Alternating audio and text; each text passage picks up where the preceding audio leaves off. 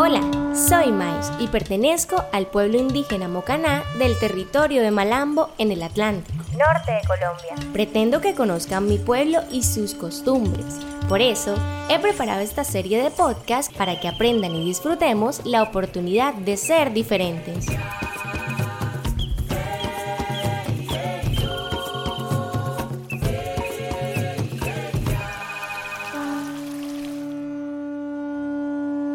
Los seres humanos debemos tener una familia. La mía es enorme y tiene muchos integrantes.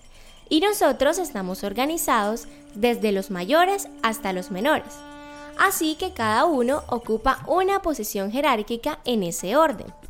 Y se los cuento porque en mi pueblo indígena Mocaná también existe un orden o estructura que siempre se debe respetar. Bienvenido a un nuevo episodio de mi podcast de hoy, la estructura del pueblo mocaná.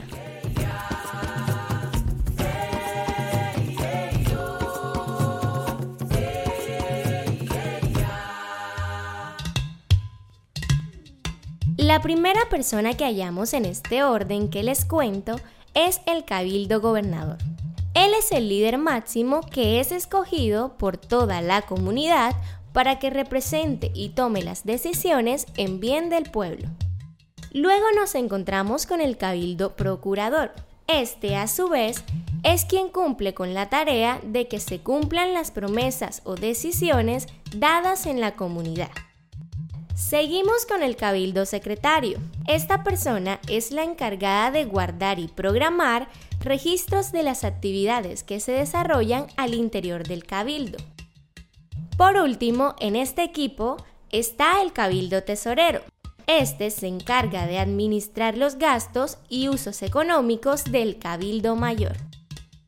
A todos estos miembros que nombramos se les llama el equipo directivo y están pendientes de acciones y decisiones que protejan y convengan a la comunidad de cada territorio mocaná. Ya saben que son siete en total en el Atlántico.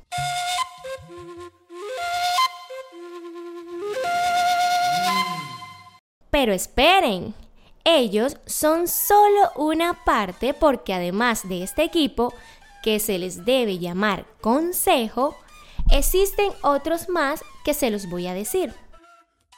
Consejo de ancianos.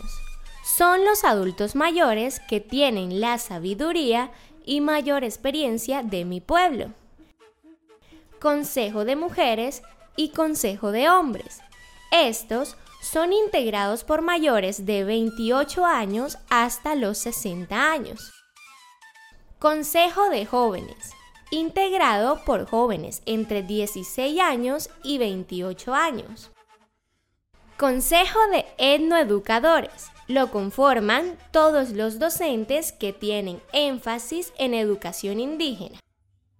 Por último, Consejo de Universitarios es la mezcla de varios consejos de los anteriores y se encuentran en diferentes universidades locales de mi territorio.